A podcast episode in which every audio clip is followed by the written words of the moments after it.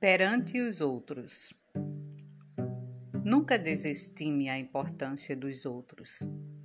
Frequentemente só pensamos na crítica com que os outros nos possam alvejar, esquecendo-nos de que é igualmente dos outros que recebemos a força para viver.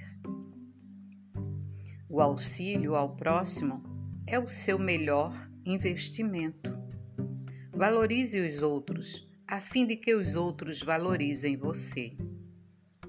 Pense nos outros não em termos de angelitude ou perversidade, mas na condição de seres humanos com necessidades e sonhos, problemas e lutas semelhantes aos seus.